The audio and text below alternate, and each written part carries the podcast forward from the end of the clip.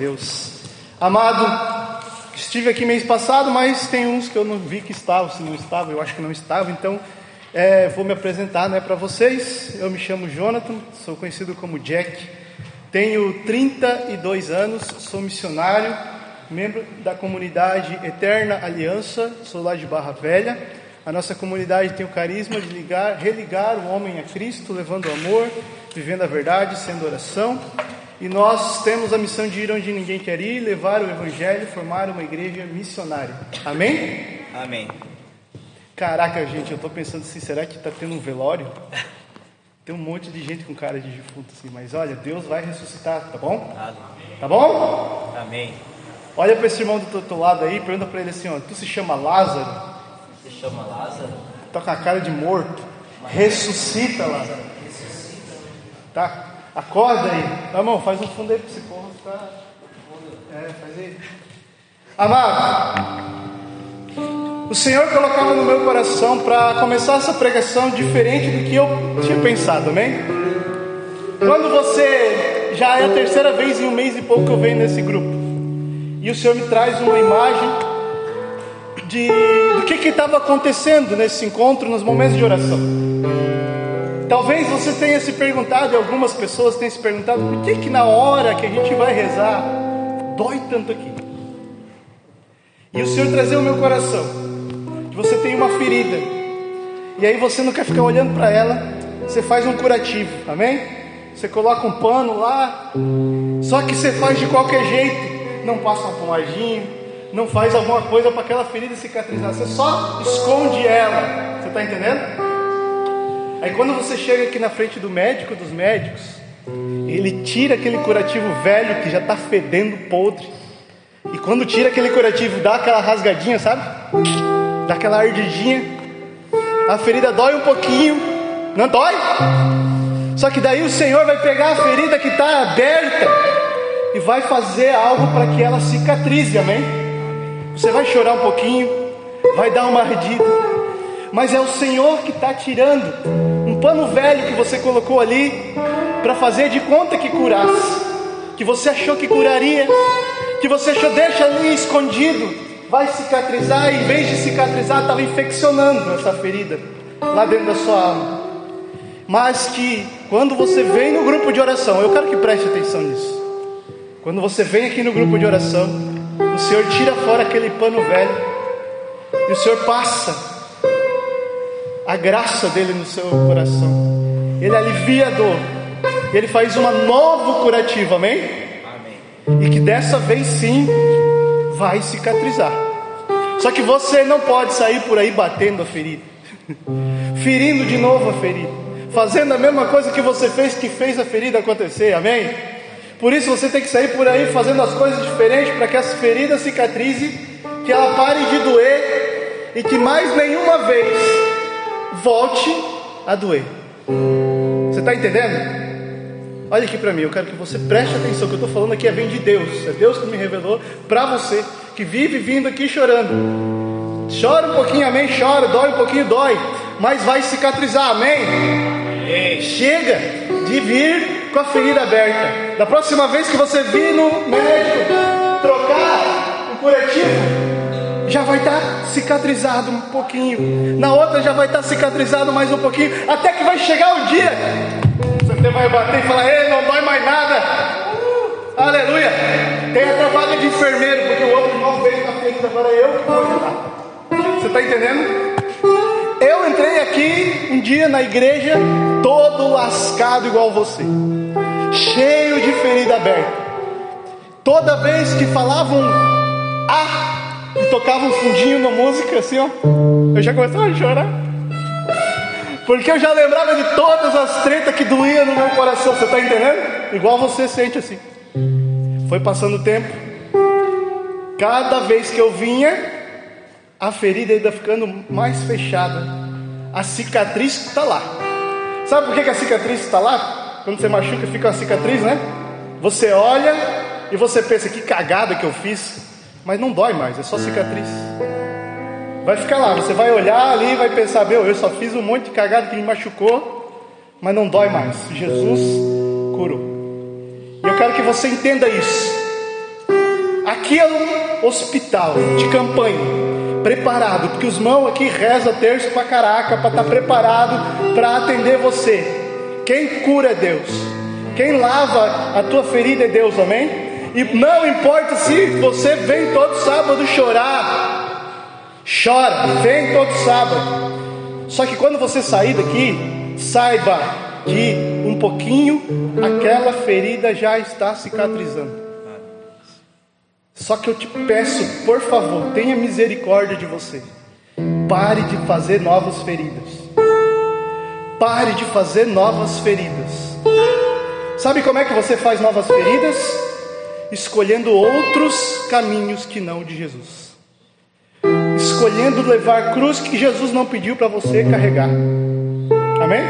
Isso aqui é só a introdução da pregação, irmão. O Senhor me falava uma vez quando eu perguntei para ele, Senhor, por que que tu dizes duas coisas no Evangelho que não batem uma com a outra? Na minha interpretação, ainda bem burrinho, né? O Senhor diz: Vinde a mim, vós que estáis cansados, que nem vocês estão assim sobre o fardo, o fardo está pesado e eu vos aliviarei. O meu fardo é leve, o meu jugo é suave. Mas o mesmo Senhor diz: aquele que não toma a sua cruz e me segue não é digno de mim. Falei, Jesus, o que tem a ver uma coisa com a outra? E o Senhor falou ao meu coração e fala para você hoje: a minha cruz que eu peço para te carregar é um fardo leve. Você vai carregar sorrindo. Vai ter um dia que você vai chorar, mas você vai pensando assim: está valendo a pena porque o Senhor está sempre derramando seu amor. Sabe o que é a cruz que o Senhor pede para você carregar? É você renunciar a sua carne, a sua vontade, os seus desejos, os seus sonhos. É você seguir a vontade de Deus na sua vida. E às vezes é cruz porque você não quer, você quer a tua vontade, amém? Você quer fazer aquilo que você acha bom para você, e deixa eu dizer, você tem aí o alto dos seus 14, 15 anos de sabedoria, você não sabe nada do que é bom. Quem sabe é Deus. Por isso, Ele te ama e te chama para perto dele para dizer para você: deixa eu cuidar de você, porque quando eu cuido de você, eu sei o melhor para você. E o meu caminho para você, às vezes você vai ser difícil, porque eu vou pedir para você transformação, mudança de vida, radicalidade, e vai ser difícil, porque lá fora vão rir de você, vão te ridicularizar por ser assim, amém? Mas não importa a zombaria dos outros, o que importa é que aqui dentro o coração não fique machucado. O que importa se os outros rirem de você, você deixa se afligir por uma coisa externa, que, de pessoas que não te amam de verdade, de pessoas que não querem o teu bem. Quem quer o teu bem morreu por você na cruz e ele te ama, e é por ele que você tem que se importar, é com a opinião dele. E ele fala para você: carrega a minha cruz, que é leve, suave, vale a pena e abre a porta do céu. Você carrega a cruz que eu não pedi para carregar. Você carrega fardo que eu não pedi para carregar. Quando faz escolhas que eu não mandei você fazer. Quando você não perdoa. Quando você guarda mágoa. Quando você escolhe o pecado. Você escolhe agradar os homens. Escolhe agradar os seus coleguinhas lá de fora. Escolhe ser admirado, aplaudido pelo mundo. É um fardo que eu não pedi para você carregar porque você tem que estar toda hora mostrando seu status, e você precisa lutar e blá blá blá. É status, é coisas que eu não pedi para você carregar, vai te machucando. Por isso ele fala: Vinde a mim, eu vou te ensinar a perdoar um fardo a menos. Eu vou curar teu, a tua mágoa do teu coração, um fardo a menos. Eu vou aliviar os teus sofrimentos, porque muitos sofrimentos é a escolha errada nossa, é cagada que a gente fez na vida. É pessoas que nós colocamos que dão confiança sem perguntar, sem analisar em Deus se essa pessoa era digna da nossa confiança. Era pessoas a qual a gente amava que nos traíram. E em Deus ele nos ensina a perdoar, alivia nossas mágoas. Em Deus ele nos transforma. E nós vamos olhar para aquilo que pensam de nós e não vamos mais dar importância e vamos se importar somente com o que Deus pensa de nós. Amém. Amém. Jovem, Estou vendo um monte de gente chorando aqui. E eu quero dizer para você: deixa Deus hoje ser o médico que cura essa ferida. Porque já é a terceira vez em um mês que eu venho. E meu irmão, se eu viesse vender lenço em vez de palha, eu estava rico. Eu trouxe terço, devia ter trazido a caixa de lenço para vender. Porque o povo para chorar, mas é Deus que ama, que cura, louvado seja Deus. Que você chore mais um monte que fique tudo aos pés da cruz as tuas feridas, amém? Porque aqui é hospital de batalha, hospital de campanha, hospital de guerra. Nós estamos em guerra aqui para lutar pela sua alma contra Satanás. Você está entendendo? Esses irmãos que estão aqui na frente estão em guerra eles precisam todo dia colocar a, a, armadura do cristão, eles precisam colocar todo dia a leitura da palavra em dia, eles precisam todo dia estar alimentado o espírito, confessado, comungado, precisa estar todo dia forte. Vem para o grupo de oração, vai para o grupo adulto, vai para a catequese, vai não sei mais o que. Sabe por quê? Ele está em guerra, eles estão em guerra pela tua alma, para ganhar você para Jesus. Só que vou dizer um negócio, jovem, preste atenção. Isso tudo ainda é introdução. Jesus está no lado vencedor sempre. Jesus, olha aqui, presta atenção aqui para mim. Jesus já venceu, amém? amém? Existe uma guerra, uma batalha espiritual. Jesus já venceu, amém? Amém.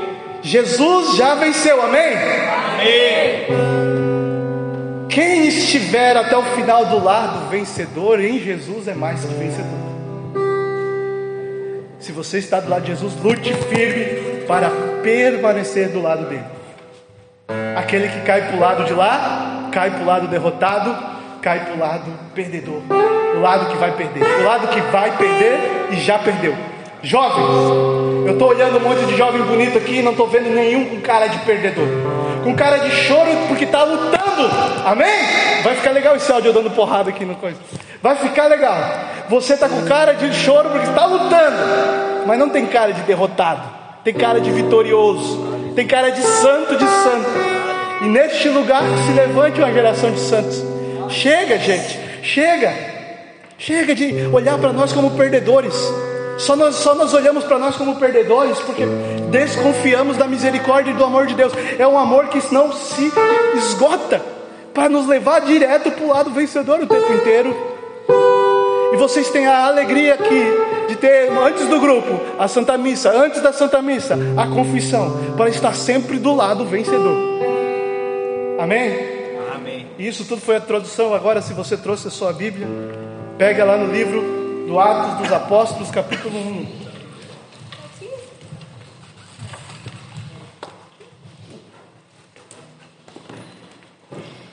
Atos dos Apóstolos, capítulo 1.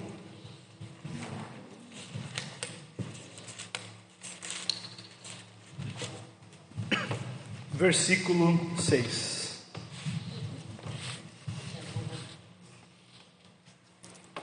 Amém? Atos dos Apóstolos, a Bíblia do Carismático abre automaticamente.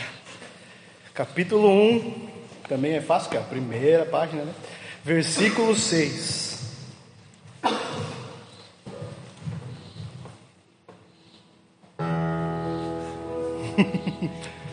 Só vou ler quando tiver o fundo. Tiver o basezinha. Amém. Atos 1, capítulo 1, versículo 6 vai dizer assim: Assim reunidos eles o interrogavam: Senhor, é porventura agora que ides instaurar o reino de Israel?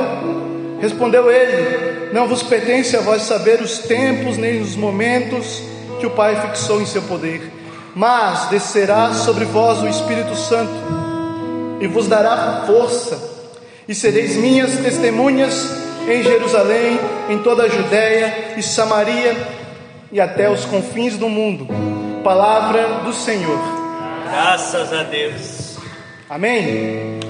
O tema dessa pregação é a importância de você viver o testemunho na sua vida. Eu quero que você entenda uma coisa com essa pregação inteira.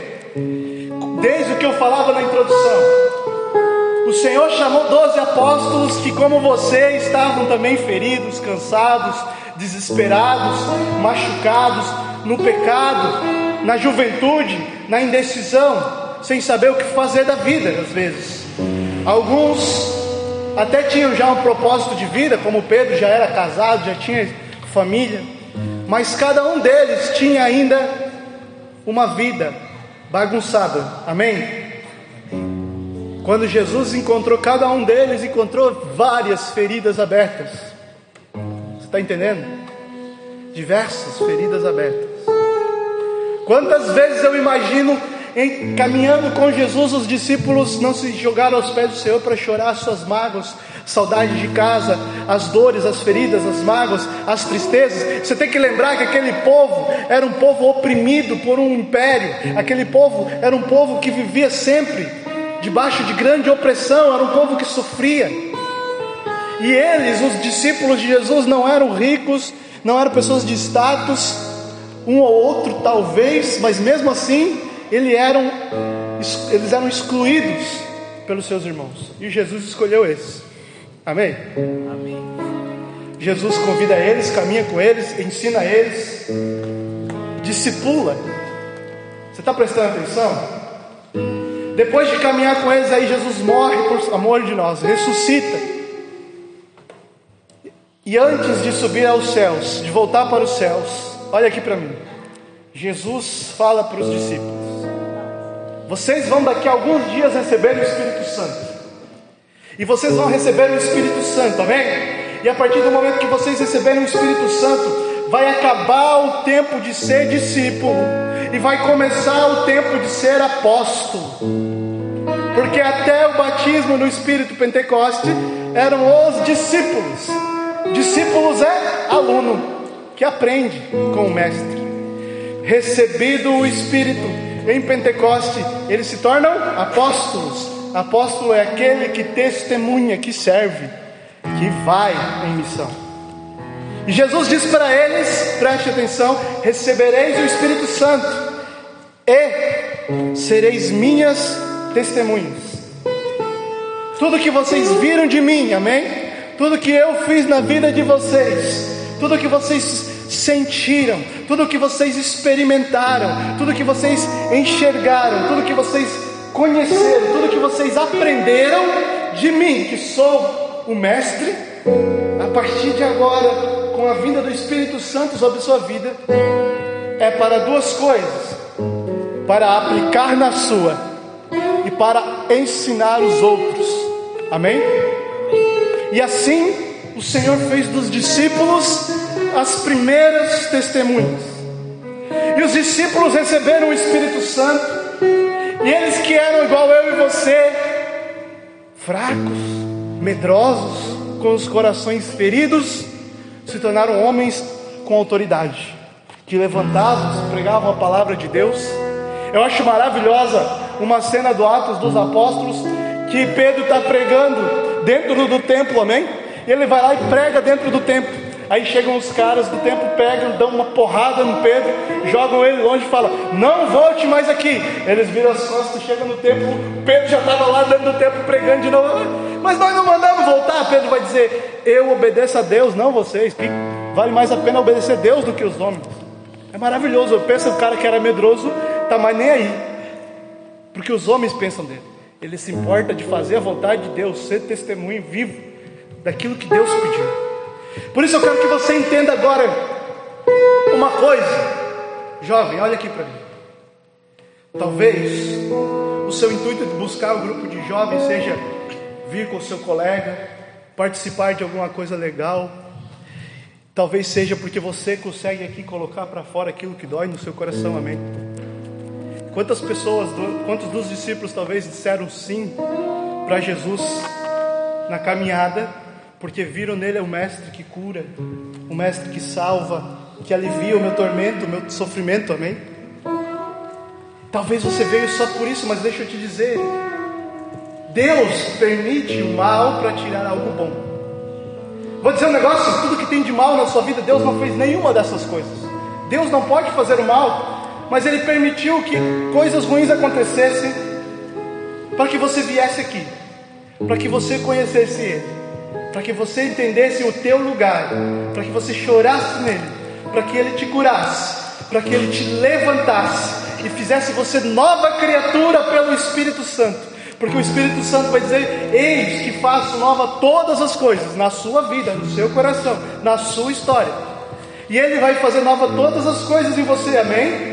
E a partir disso, você vai ser a luz de Cristo no mundo vai levantar e vai parar de ser discípulo e começar a ser apóstolo. E talvez você tenha olhado para você e se visto só uma pessoa pequena, fraca, frágil, vergonhada, medrosa, cheio de feridas, tem olhado para você e olhado para sua limitação. Amém? Imagina só, Levi, cobrador de impostos, pecador público. Todo mundo sabia o pecado dele, ele roubava, ele era ladrão. Hoje nós ia olhar para os políticos e dizer, ladrão, sem vergonha, né? Então todo mundo olharia para ele e veria só isso, o pecado dele. E quando ele imaginou eu, discípulo de Jesus, eu apóstolo, ele se imaginou também, eu sou só um ladrão, eu sou só um corrupto.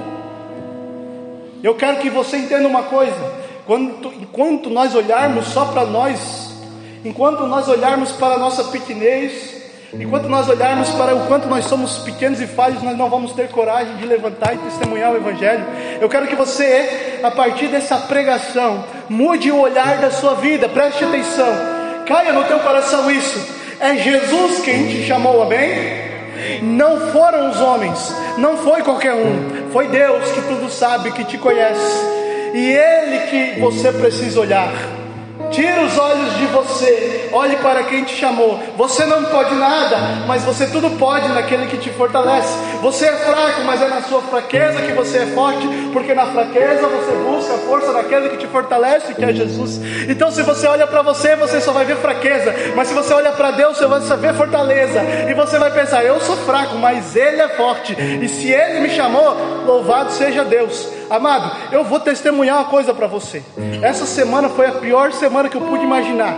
Eu, Deus, cara, eu tenho um curso na quarta-feira, dei um curso de catecismo. Na quarta-feira mesmo, eu me sentia um lixo. Eu comecei a me sentir mal. Eu, não, eu precisava imediatamente me confessar. Eu estava irado já com as coisas que não estavam dando certo e o meu coração começou a se sentir longe de Deus. Eu comecei a clamar a Deus, falar: Deus, eu preciso que o Senhor tenha misericórdia de mim, me atenda. Eu estou te sentindo mal, Senhor.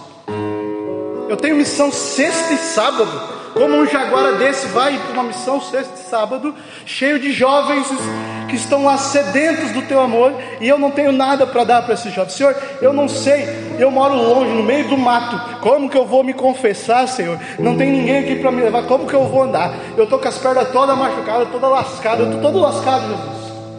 Por misericórdia de Deus, na própria quinta-feira conseguiram me achar uma missa com confissão me levaram para essa missa. Fui de cara, não precisei fazer nada. Fui para a missa, confessei. Era missa de cerco de Jericó, passou Jesus. Tudo que o cara profetizou na hora que Jesus passava, eu chorava nos pés de Jesus. Jesus foi curando tudo isso. Eu vim sexta para a missão, uma benção. Chegou hoje de manhã, eu tinha missão hoje aqui. Comecei a ter crises de ansiedade gigantesca por causa de alguns problemas que vieram me atormentar. E aquela crise de ansiedade me dava assim, eu estava com o papel da pregação na mão, o tema escrito, a data e a passagem, Atos 1,6. E duas horas olhando para esse papel, eu não conseguia nem respirar direito. Eu falava, Jesus, eu tenho que fazer essa pregação, eu não consigo. Eu deitei no sofá e falei, Senhor, nem chorar eu consigo. Mas me ajuda. Nossa Senhora, me ajuda, socorro. Naquela hora eu consegui. Chorei um pouquinho ali, senti um alívio. E logo depois aí eu, eu vinha para casa do Lucas e ele não me respondia. Eu falei, Jesus, como é que eu vou para lá? Depois que eu falei isso, ele respondeu. Fez até o Pix para eu vir de Uber, olha que besta. E eu vim. Estou aqui. O Senhor, amado, o que eu quero dizer para você, Ele está sempre preparado para te acolher. Se eu olhasse só para mim o tempo todo, eu ia cancelar todas as missões. Eu sou pecador, irmão, não posso pregar. Eu sou um lixo. Eu sou uma pessoa que está aqui passando. Eu que preciso ser curado. Amém? Deus foi fez em mim primeiro para eu vir testemunhar para você. Amém? Deus está fazendo em você hoje para você testemunhar para o próximo. Você vai chegar lá nos seus colegas, eles vão olhar para você e vão dizer: por que você está diferente? Por que você não chora mais? Por que você se veste diferente? Por que os seus olhos estão diferentes? Por que o seu jeito de falar está diferente? Porque não somente isso, eles precisam enxergar em você que essa diferença faz uma diferença gigante no seu coração, na sua vida. Você era de um jeito, amém? Veio aqui e é de outro. E esse outro jeito precisa ser visto pelos outros, não para que você se vanglorie, Não por causa de você, porque você não fez nada, você só veio. Quem fez foi Deus para que eles saibam quem fez, o que dividiu esse do antes e depois foi Jesus que entrou na sua vida. E é preciso que essas coisas aconteçam, que marquem a sua vida, que marquem o seu coração, para que você seja um testemunho. O Espírito Santo é, te é dado em todo o grupo de oração que você vem, para que você levante da sua tristeza, da sua depressão, da sua ansiedade, do seu medo, do seu desespero, do seu pecado. Levante, mesmo que esteja doendo, levante e saiba que tem um Deus que te ama, que tem um Deus que te converte, que tem um Deus que te chama. O Espírito Santo te revela Jesus, que é um Deus de misericórdia, amém? O Espírito Santo te leva a um contato com Jesus, te leva a uma experiência nova, de vida nova, e a partir dessa experiência, o Espírito Santo faz você apressadamente querer que os outros também experimentem. Quantas pessoas que você sabe, jovem, que está sentindo a mesma coisa que você sentiu de ruim, e quantas pessoas você sabe que você quer que sintam o que você sente de bom quando você clama esse bendito Espírito na tua vida, que ele vem e te enche. E essas pessoas só vão querer vir e saber que Espírito Santo é esse, se elas olharem você e virem algo diferente. A pergunta que eu faço: o que é que tem diferente em você? Amado, o que é que tem diferente em você? Eu não quero que você saia vaidoso se achando santo. Eu quero que você saia daqui sabendo que Deus te chamou para ser diferente, para nadar contra a corrente. Eu acho maravilhosa a série The Chosen, que tem a abertura, um monte de peixinho indo para um lado, de repente uns peixinhos acendem e começa a nadar para o outro. Aí o Espírito Santo ele te acendeu para você nadar contra a corrente, para nadar para o outro lado. O mundo está indo tudo numa direção que nem gado indo para o matadouro, amado. Não é o nosso lugar, não é o nosso destino. Nós não somos boiada para ser tocada que nem o mundo, para ser igual ao mundo, para ser transfeito em como o mundo faz, todo mundo igual, todo mundo parecido, todo mundo fazendo as mesmas coisas. Não, nós somos feitos para ser diferentes. E a nossa diferença nosso jeito de se portar, a nossa forma de reagir às coisas, a nossa forma de se vestir, a nossa forma de levar a vida, a nossa forma de falar com as pessoas. Tudo isso precisa que os outros entendam. Essa pessoa é diferente, ela tem um carisma diferente, um sorriso diferente. Esses dias eu vi um Reels muito top. E esse Reels nem era de alguém da igreja, era assim. Umas amigas que moravam junto, quatro amigas. E elas passavam assim a câmera nas quatro, assim, celular na frente, e estava tocando uma música de fundo e pergunta: Qual delas você acha que vai para a igreja? Todo mundo acertou, porque quem vai para a igreja lá é diferente. Todas elas sorriram, todas elas deram um ah, para a câmera, né? Mas quando passou a câmera para aquela que vai para a igreja, todo mundo pensou: é essa que vai, porque ali tem uma luz diferente. Todo mundo tem que saber uma coisa, amado: não é você que vai ser visto também, é a luz de Deus. Olha lá para a lâmpada lá em cima lá. Vai dar uma olhadinha, vai dar uma ardidinha nos olhos. Você está conseguindo ver a lâmpada? Se você dizer que sim é mentira, você não vê a lâmpada, você só vê a luz. A luz ofusca a lâmpada, a lâmpada não dá para ver. Você é lâmpada. Apagada a gente olha para você. Sabe para que serve lâmpada apagada? Para nada. Quando Jesus acende, a gente vê a luz, não vê mais a lâmpada. Então deixa você, que Jesus acenda a luz no teu coração. Acenda a luz e você seja a luz de fato. Amado, não é difícil.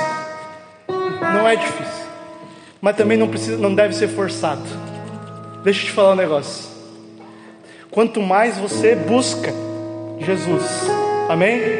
Quanto mais você busca o Evangelho, quanto mais você busca ler a palavra, confissão, Santa Missa, rezar Santo Terço, estudar catecismo, vem fazer uma direção espiritual, fazer uma caminhada, estudar alguma coisa além disso. Quanto mais vocês têm sede de Deus, mais tudo isso automaticamente vai acontecendo.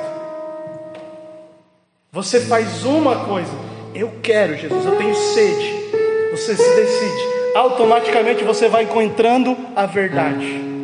Automaticamente você vai percebendo Essas fotos que tem no meu Insta, que parece um açougue cheio de carne exposta, eu tenho que apagar. Porque quando as pessoas entram no meu Insta, ela pensa coisas que levam para o inferno. Então eu não quero levar ninguém para o inferno, eu quero levar para o céu coisas de Deus no meu Insta.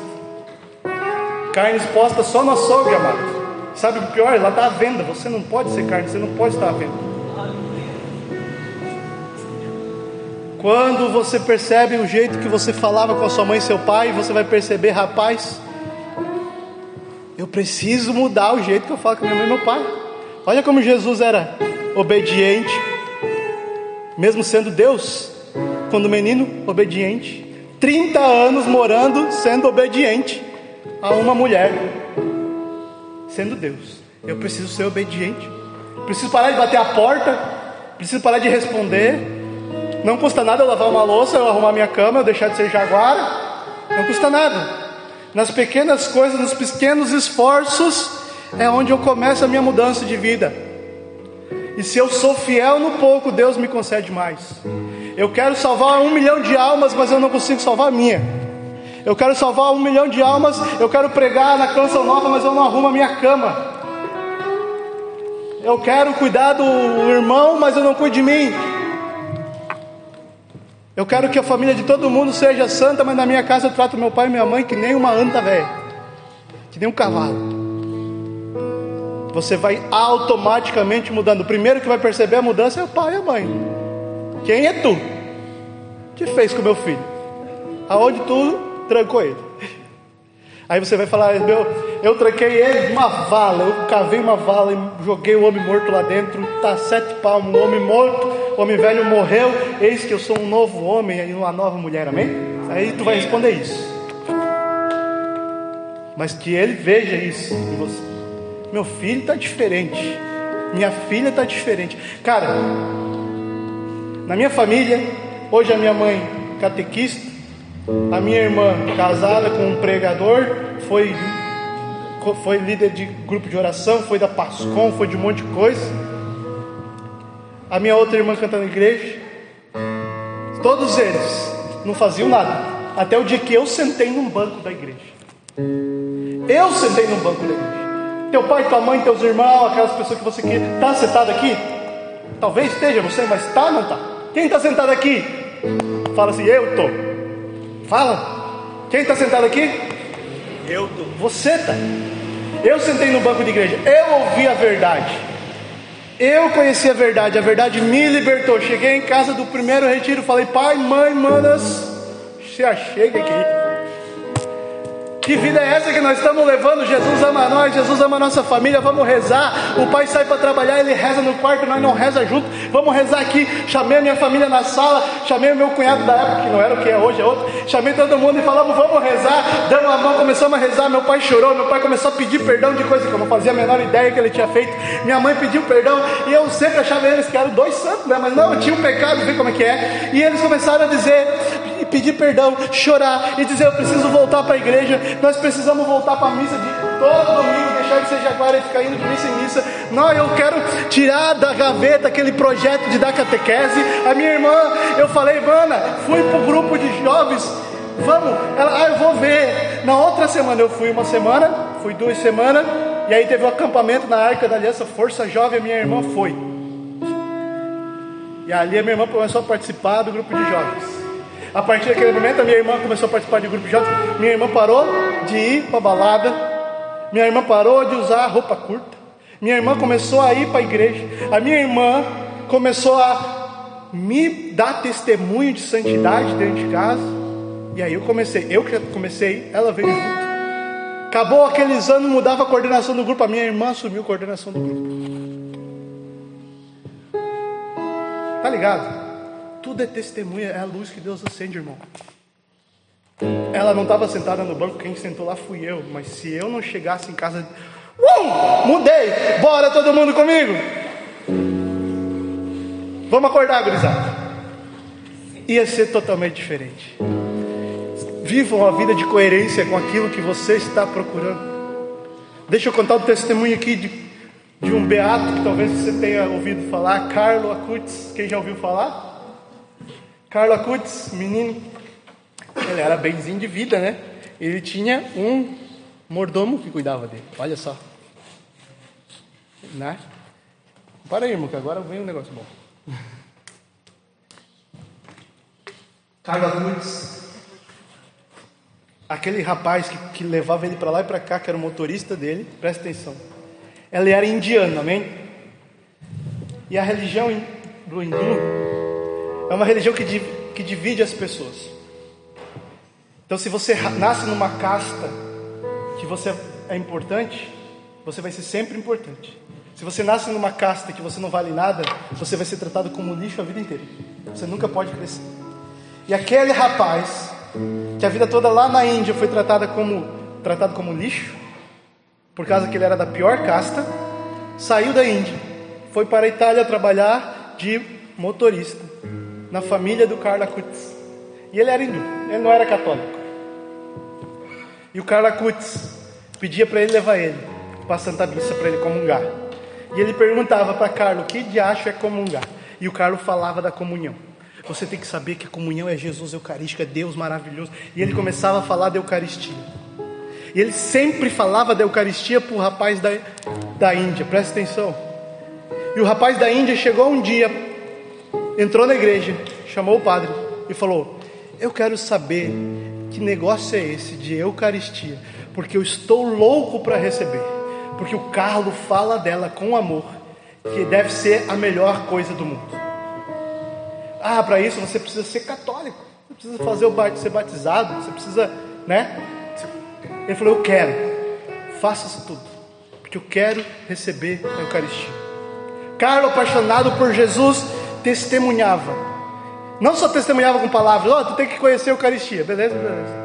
Não, ele testemunhava dizendo: Me leva, porque eu quero receber a Eucaristia. Me leva, porque eu quero adorar a Eucaristia. E você precisa saber que aquilo é o melhor lugar do mundo. É ali a presença de Deus real na nossa frente. Ele levava o cara, e não o cara que levava ele. É incrível. Depois que Carlos Acutis morreu, o tio dele deu uma entrevista, dizendo que por causa do Carlo Acuti, o pai e a mãe, e o tio e a tia, e muitos membros da família deles se converteram. Você está entendendo? Eles não eram muito da igreja, eles eram católicos de meia tigela, de BGE. Mas só o Carlo que tinha um desejo grande. E o pai e a mãe não, e o tio e a tia não. E aí, presta atenção, olha aqui para mim. Perguntaram assim para o tio do Carlo Acutis: Quais palavras o que que o Carlos falou para vocês que fez vocês mudar de vida? E aí eles disseram assim: O Carlos nunca disse nada. Ele só vivia uma vida coerente. Eu só olhava para a vida dele. E olhando para a vida dele, eu quis viver daquele jeito. Tio e a tia, Carlos era uma criança a vida do tio e da tia mudaram por causa do testemunho. Quantas pessoas, olha aqui para mim, olham para você jovem que vem para a igreja e se inspiram em você e você não sabe. Imagina no dia que você tomar coragem e se levantar e testemunhar com todo ardor o que Deus faz na sua vida. Quantos jovens vão olhar para você e vão se inspirar? Quantos jovens vão olhar para você e vão ver que a vida vale a pena, que existe um lugar para eles? Deixa eu te falar um negócio. O mundo inventou ideias que dizem que são acolhedoras, que é para acolher todo tipo de pessoa. Amém? E diz que quem não aceita aquelas ideias são intolerantes porque a ideia deles que é tolerar todas as pessoas. Amém? E eu quero dizer para você que talvez queira, esteja deixando com que essas ideias que acha que estão tolerando você, acolhendo você. Preciso dizer para você, o mundo não acolhe ninguém. Não acolhe a tua dor. Escuta, não acolhe. Ele vai tolerar o teu pecado mas Ele não vai tolerar a tua escolha por Deus. Ele não vai tolerar a tua escolha de santidade. Depois, se a sua vocação é o matrimônio, se você quiser casar na igreja, no simples, não vão tolerar. Se você quiser depois viver uma vida de santidade, ter vários filhos, vão, vão falar de você, ah, nada a ver, tem que ter um filho só, não vão tolerar. O mundo tem um papo mentiroso de tolerância. Só quem acolhe de verdade é Jesus. Porque Jesus sabe a desgraça que tem no teu coração. Ele sabe todas as cagadas que você fez. Ele sabe o quanto você é capaz de fazer coisas terríveis. Mas ele te acolhe mesmo assim. Ele não tolera o pecado, mas ele tolera você. Pecadora, pecador. Ele te acolhe mesmo com o coração daquele jeito, rasgado, ferido. Então não se engane com o papo de tolerância do mundo, porque é só para enganar você, para te fazer uma marionete deles, para fazer mais um militante para lutar pelas causas deles mentirosas, mas a partir do dia que você quiser ser você mesmo, do seu jeito, como Deus te criou para ser, você vai ser chutado para fora. O mundo não está nem aí para você. O mundo quer a sua utilidade, amém? Enquanto você serve para alguma coisa, as pessoas lá fora que não conhecem o Senhor, muitas vezes vão atrás, vão querer a sua companhia pela sua utilidade. Você serve para alguma coisa para elas, você é agradável, você faz alguma coisa para elas, você serve para o sistema delas. Jesus te ama, mesmo que você esteja hoje no estado de inutilidade. E aí é Ele que pega você desse estado de inútil e aplica em você a potência do Espírito Santo e faz você ser útil para salvar as almas para Ele. Amém? Eu quero que você entenda isso. Você não nasceu para ser qualquer um. Deixa eu ver quanto tempo tem mãe. Né? Você não nasceu para ser qualquer uma. Você não nasceu para ter uma vida medíocre. Não nasceu para ser que nem um repolho que a gente aprende na escola. Que a vida é nasce, cresce, reproduz e morre.